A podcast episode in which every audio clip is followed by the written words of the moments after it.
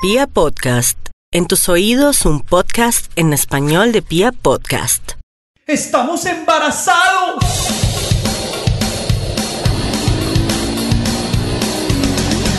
Los pañales, la comida, las pataletas, el jardín, el colegio, la primera adolescencia, la segunda adolescencia. la carrera, ¡no!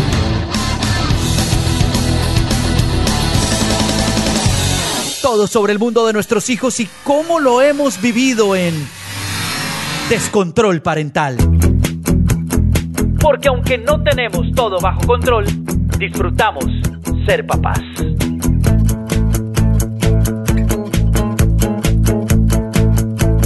Estamos con ustedes, Natalia Ochoa, quien les habla, perdón el burro por delante, Paola Paola Campos, José Luis Rocha, qué rico poderlos oír de nuevo. Hoy tenemos un tema maravilloso y es eh, como para que empecemos a entrar en calor sobre este, estos temas de la paternidad, cómo supimos que estábamos embarazados. Lo estamos esperando, no lo estamos esperando, fue una sorpresa, fue uf, por fin de tanto intentarlo, lo logramos. ¿Cómo fue esa experiencia, esa llegada de nuestros niños al mundo? Buenos días, buenas tardes, Paola, ¿cómo amaneces? ¿Cómo, Hola a todos, hola a nuestros oyentes. Bueno, les cuento un poco con mi primera hija, que tiene siete en este momento. Nosotros queríamos tener, habíamos hablado, como que dijimos, sí, me tengo que hacer un chequeo. Gabriela, Manuela. Manuela, Gabriela es la mayor, menor, Gabriela ok. la menor. Que, mm, En ese momento mi esposo estaba años comenzando un proyecto muy ambicioso que le re- requería mucho tiempo, entonces él no estaba teniendo tiempo para nada. Yo había renunciado a mi trabajo porque nos cambiamos de ciudad y decidí que me iba para San Francisco a hacer un curso. Me fui y la idea era cuando yo volviera íbamos a empezar la búsqueda. Estando allá, todo muy bien. ¿Cuánto tiempo de casados tenían? Llevábamos como unos nueve meses. Ajá. Eh, estaban en luna de miel Estábamos todavía. en luna de miel, pero mi esposo estaba trabajando tanto que yo estaba sola, porque él estaba trabajando de sola a sola, entonces yo dije, ah, no, sin trabajo porque había renunciado, entonces yo dije, me voy, vuelvo, busco trabajo y después miramos como todos los proyectos. Entonces me fui y, oh sorpresa, estando allá, empecé a sentirme rara, empecé a sentir por las noches muchísimo calor, era, no era invierno porque era, era como, era como marzo, pero la calefacción de las casas, yo decía, esto es horrible, cómo pueden dormir por las noches con ese calor, esto se sube la temperatura. Yo peleaba con, Con tu cuerpo. con la calefacción pensando que era Sí. eso y resulta que todo empezó con calor, calor, calor, calor, lo cual no sospeché porque, o sea, ni me lo imaginaba. Después empecé malísima del estómago, entonces yo le echaba la culpa a la leche. Pues claro, había un cambio de sí, sí. alimentación, entonces yo decía, es la leche. Entonces empecé a cambiar cosas, pero malísima del estómago, retorcijones, me la pasaba en el baño y un sueño. Sueño, sueño, sueño, sueño. Hasta que como yo estaba en una novedad y en una nueva vida, no me había dado cuenta que no me había llegado. Y fue cuando me empecé a sacar las cuentas y dije, Carajo. algo pasa. Pero entonces debe ser el estrés, la novedad, tararararararara. Pero entonces empecé a sumar que llevaba un montón de tiempo también con dolor en mis en mis amigas, ¿En mis eh, senos? en mis senos, que, que lo sentía grandes, pero pensé que era que me iba a llegar, pero no me llegaba. Entonces dije, no, empecé a un- unir todos estos puntos, me hice una prueba y estaba embarazada. Sí. ¿Cuántos meses tenías cuando supiste? Yo creo que yo debía tener un mes, pero yo me vine a hacer el primer examen hasta que volví a Colombia, o sea, con tres meses, porque yo allá no fui al doctor. ¿Y cómo le dijiste a Gabriel? lo llamé y le dije, no me acuerdo. Creo que lo llamé. Fue tan importante, tan trascendental que no. yo creo que yo lo llamé, pues, le dije, mira, tengo de pronto tengo una sospecha, me la voy a hacer y creo que lo llamé y le mostré que había dado positivo. Da- la verdad, te soy honesta, no tengo Esa recuerdo imagen claro. clara. Yo le puedo preguntar a mi esposa, en mi relación, quien tiene las ¿La fechas memoria? claras, quien tiene esos detalles, es mi esposo. Yo soy un poco... mm, Más José, cuéntanos tú, ¿cómo fue, cómo, cómo te contó Manena que estaban embarazados? Lo estaban buscando, ¿no? Sí, con manera lo estábamos buscando, pero, pero es muy chistoso porque fue lo típico porque nos casamos y ah, dijimos, no, antes de quedar embarazados, como, como al año, tenemos que pegarnos el viaje porque si no después No vamos no, a poder. o sea, eso va a ser. y efectivamente, y efectivamente. Te nos pegamos el viaje y cuando llegamos, listo, empezamos a buscarlo. Y eso fue así. Rapidísimo. fue así, como a los... Al mes ella sí dijo, no, estoy embarazada, estoy embarazada. Y yo, no, se demora. Yo dije, se demora, o sea, como así. Tú le decías, los únicos que quedan embarazados a la primera son los adolescentes. Sí, sí, sí, que son de buena. Que son de- Nosotros ya yo, no. como así? Dijo, no, estoy, estoy segurísima. Efectivamente, compramos la, la típica prueba en, en, en supermercado, pin, Y táguete. ahí. Yo dije, no, otra. Yo fui y la compré. Y, y efectivamente, estábamos embarazados de una cita al médico, no, súper felices porque era algo planeado, algo que queríamos. Pero un tema muy lindo que, bueno, ahorita les cuento cómo, cómo fue mi historia, pero un tema muy lindo es como se le dice también a los abuelos, ¿no? La reacción. Es- me acuerdo es más de cómo le dijimos a los abuelos que como le dije yo a ¿Cómo le, Gabriel, qué cómo, chistoso, cómo no le dijiste a los abuelos? Fue por Skype todo porque yo estaba en San Francisco, Gabriel estaba en Medellín, mis suegros estaban en Brasil, mi mamá estaba aquí en Colombia. Entonces fue por Skype, como al tiempo estaba Gabriel, estaba yo y llamamos a los otros abuelos y les dijimos, vamos a ser abuelos. Lo que no tengo muy claro es con la, si estaba la prueba, o sea, creo que estoy confundiéndola con mi segunda hija, pero, pero fue así, fue por Skype y a mi mamá también, fue por Skype y ellos súper felices, pues era, era la primera nieta por las dos familias. Bueno, por mi parte yo les cuento que, bueno, cuando yo estuve, estuvimos cinco años de casados con, con mi esposo antes de, de empezar a buscar hijos, muy trabajadores, muy todos, muy, muy, como les había dicho antes, muy workaholics, pero ya llegó un momento en el que dije, tengo ya que estoy como en la edad y queríamos y tal, y lo empezamos a buscar. Yo tengo la tiroides súper descontrolada, entonces la tiroides sí tiene que estar súper bien regulada y alineada para poder es- eh, quedar embarazada. Entonces tuve un tiempo de, de controlarla, de mucho chequeo médico y demás. Y bueno, y, y entonces cuando, cuando lo empezamos a intentar, yo estaba un poquito obsesionada. Me hacía pruebas, me hice una ecografía de hecho y no salió nada. Y ahí ya estaba embarazada, podría tener tal vez unas tres o cuatro semanas, no sé si eso sea pues normal, pero, pero no salió nada, entonces yo decía, bueno, no, esto va a ser más complicado de lo que me imaginé. Yo no como pollo. Un día Andrés llegó a la casa y me vio comiendo pollo frito como si fuera, mejor dicho, la más comedora de pollo y dije, ¿qué te está pasando comiendo pollo? ¡Qué locura! Yo, bueno, no sé, me dieron ganas. tal. Al otro día también unas subidas de temperatura, me empezó algunos eh, comidas de paquetes, me empezaron a dar rebote y no lo soportaba, no lo podía ni ver, eh, de manera que dije, bueno, esto está como raro y yo decía, pero pues me hice una ecografía, qué raro. Me hice una prueba de estas caseras pensando que iba a decir, no, a- ver, tranquilízate, relájate más adelante, pero cuando sale positivo, grité una palabrota gigante, ¡Papi! Andrés, estamos embarazados. No lo podía creer, no lo podíamos creer. Salimos corriendo como locos a comprar otra prueba de embarazo. Vivíamos en ese momento en la 95, nos fuimos como a la droguería de la 127.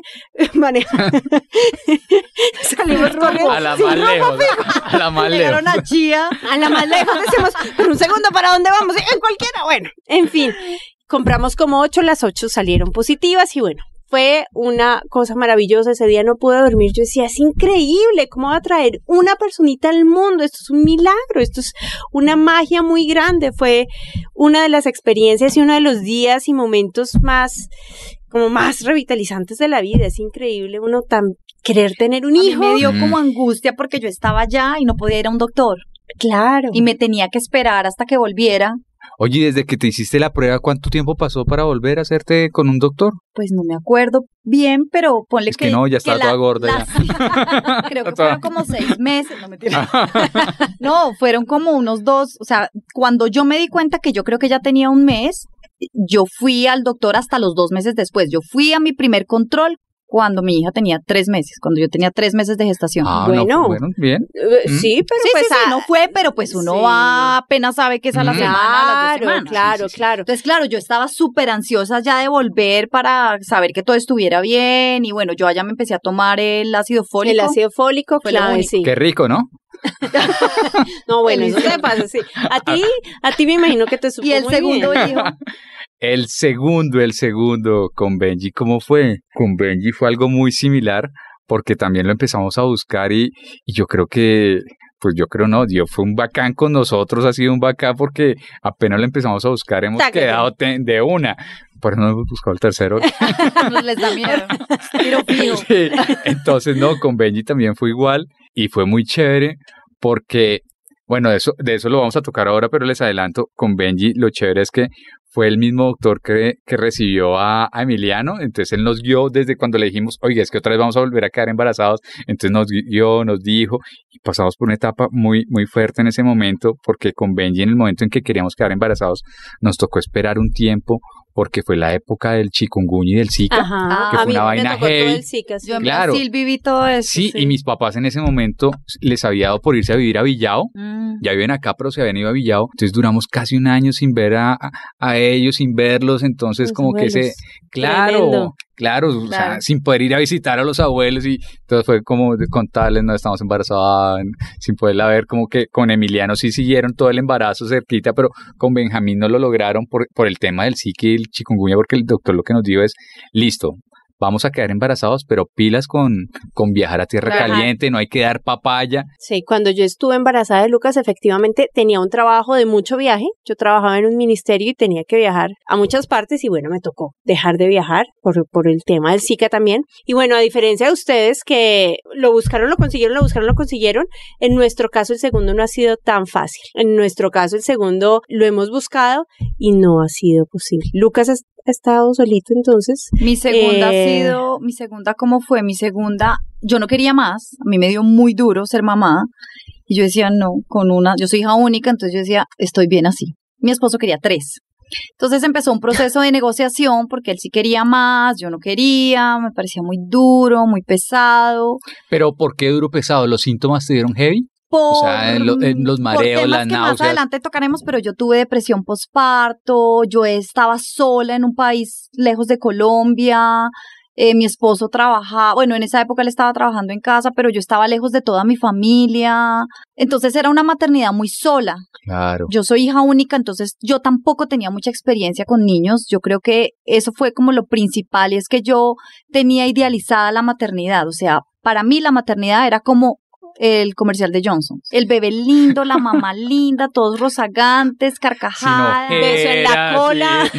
Sin Beso en la ojeras. cola. Y yo, o sea, yo me estrellé, pero así De frente. contra el piso, o sea, mi hija Sí, dormía re mal, entonces a mí hasta hoy do- no dormir es algo que me afecta muchísimo en la maternidad, entonces depresión postparto, no dormir, yo me fui con ella con seis meses a un país nuevo, idioma nuevo, a, a conocer a la familia de mi esposo porque no habíamos convivido, entonces fueron muchas cosas que yo decía, de pronto Estás no era solo la maternidad, pero eran muchas cosas, yo decía, yo no quiero más hijos, pero sabía que mi esposo quería más, entonces entramos como en esa negociación y un momento en que ya como que mi hija se estabilizó un poco y como que Gabriel estaba trabajando en casa, estaba muy presente, entonces éramos como dos mamás en equipo y era una época, fue una época muy bonita, entonces yo dije, pues sí, ¿por qué no? Pues sí, que pereza hija única, yo soy hija única, hagámosle. Y como que lo decidimos hablada, lo hablamos y dijimos, Sí, está bien, decisión. listo, vamos a arrancar. Al mes siguiente quedé embarazada. Rapidito, rapidito. Nata, Nata, ¿y los síntomas qué tal? No, los, sí- no, saben que a mí me fue súper bien. ¿Sí? No, realmente al principio un poquito de antojos raros. Le dieron más antojos a mi esposo que le dio por, po- por comer cola román con bocadillo todos los días. Muy costeño él, ¿no? Muy costeño. No, pero no es costeño. Por Pero, eso. Sí, no, el revuelto. eh, no, pero fue, fue un embarazo súper tranquilo, súper lindo. La verdad, cero, cero náuseas.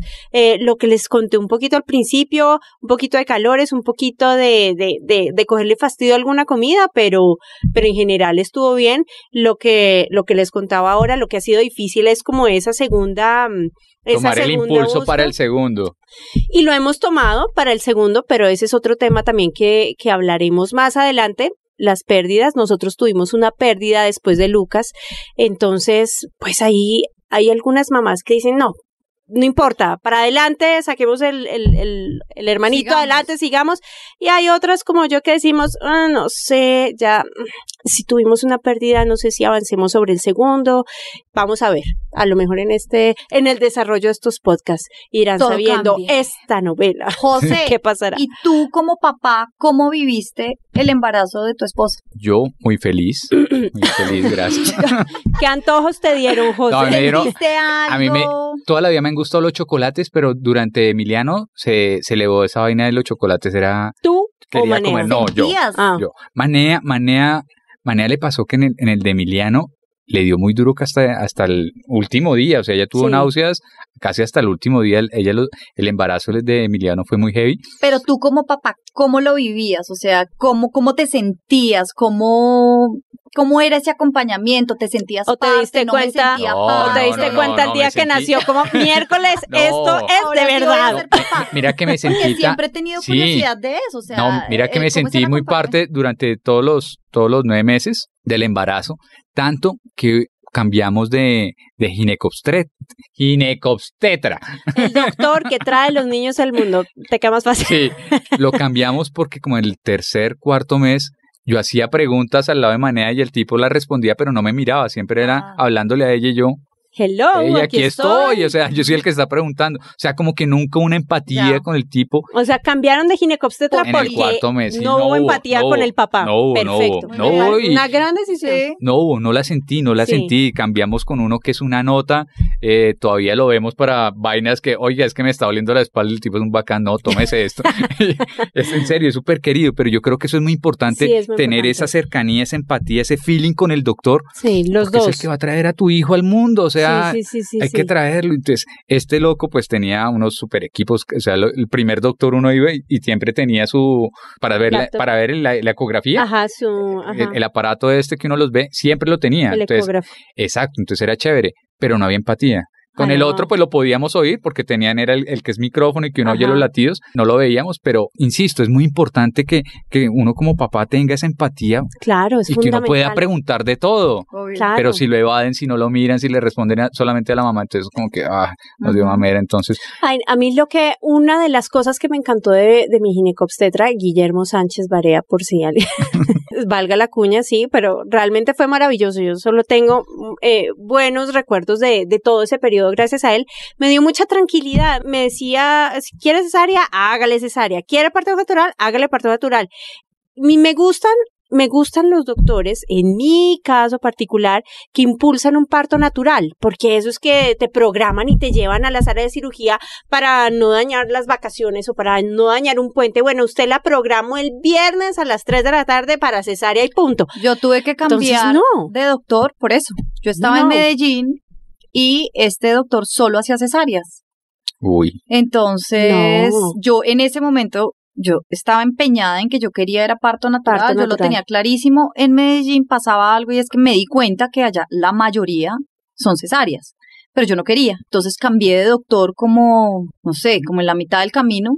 Dije, no, no. Pero yo, creo que ese es un tema muy de la mamá, bueno, y, eh, realmente muy de la mamá, que quiero cesárea. Yo decía, yo toda la vida, la verdad, dije quiero cesárea porque no quiero correr ningún riesgo, pero después en el proceso eh, y en los cursos prenatales y demás, me fui dando cuenta de que la cesárea también es un riesgo y, y es mejor eh, el parto natural para el bebé, Sí. trae un montón de beneficios, pero además si es necesario a última hora una cesárea, pues se hace y hay que tener el doctor y charlarlo con el doctor. Y hay ¿no? que prepararse para las dos. Yo Para tuve un error muy grande con mi primera hija y es que yo no me preparé para una cesárea porque en mi cabeza estaba que yo iba a hacer parto natural. claro, y uno no sabe a- Yo hasta último momento qué va a En pasar. el curso profiláctico fui a la, a la parte de cesárea porque yo dije, no me interesa, o sea, eso no, yo no voy No a tener una conmigo. cesárea. Sí. Y terminé en cesárea y me dio muy duro.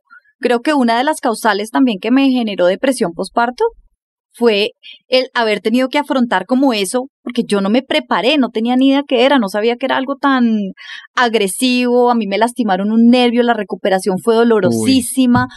O sea, uno se tiene que preparar para todo. Pero mamá, si están embarazadas, no se preocupen, no se angustien, hablen, cada caso es distinto. Cada caso es un caso. Y es Sí. mejor hablarlo con el doctor. Yo conozco, por ejemplo, otro caso eh, de unos de unos amigos míos que el, el, el doctor les dijo antes de tiempo, bueno, hay que sacar al niño y como así, sí, hay que sacar al niño, eh, más o menos porque sí, bueno, y nació con los pulmoncitos un poquito Inmaduros. no- inmaduros. Entonces, esto es un diálogo constante con el, con el ginecobstetra y la mejor decisión de si cesárea o de si parto natural, eh, yo creo que está en las mamás, está en cómo se sientan tranquilas, Sí. pero estar abiertos a las dos Pero posibilidades. si uno, si yo pudiera dar un consejo, siempre se los doy a las mis amigas es prepárense para las dos cosas. Para lo que Mm. ven. O sea, Sí, usted total. tiene una preferencia por algo, perfecto, pero hay que estar preparado para todo, porque uno nunca sabe. ¿Y para qué uno lidiar con esas frustraciones sencillamente por la terquedad de uno? Esas son cosas que uno no puede controlar. Bueno, ese es un tema más adelante que Sí. podemos tratar. Temas, eh, cómo Los- traer, hay, hay muchas formas ahora de traer niños al mundo, ¿no? Pues hay gente que los trae en, en, en piscinas, en no sé qué. Aquí en Me Colombia que creo que, no está, creo que está prohibido por, por temas de salubridad, de higiene. Hay otros países donde sí lo hacen. Podemos hablarlo en un tema, pero bueno, ya será otro capítulo más adelante. Por ahora yo creo que Qué rico volver a estar con ustedes, haber compartido estas experiencias de cómo nos enteramos que estábamos embarazados. El próximo podcast vamos a hablar de los primeros días en casa después del parto, que va a ser toda una odisea. ¡Uh, qué nota, qué tetero! acabo de acordar de algo. Guárdatelo para dentro de ocho días. Lo recuerdo con horror. Sí. Un Gracias. abrazo para todos. Un abrazo. Eh, Chao. chao. Y los esperamos en Instagram también. Ahí estamos todos los días. Nos pueden escribir. Eh, y ¿Cómo también es? ¿Cómo es? ¿Cómo es? es des guion al piso, control parental, des guion al piso, control parental, y también las cuñas de sus, de sus Instagram, el mío es nata8, arroba nata8, Y Dios me creó mamá. el de Paola, Y Rocha Cardona. ahí también estamos por si quieren verle las caritas a estos pequeñinis, a y a déjenos Manuela, sus Gabriela. comentarios y sobre qué les gustaría que habláramos. Déjenos qué fantástico. temas les, les gustaría que tocáramos. Muy Bien. bien, un abrazo. Un abrazo. Chao. Adiós, adiós, chao. Descontrol parental. Porque aunque no tenemos todo bajo control, disfrutamos ser papás.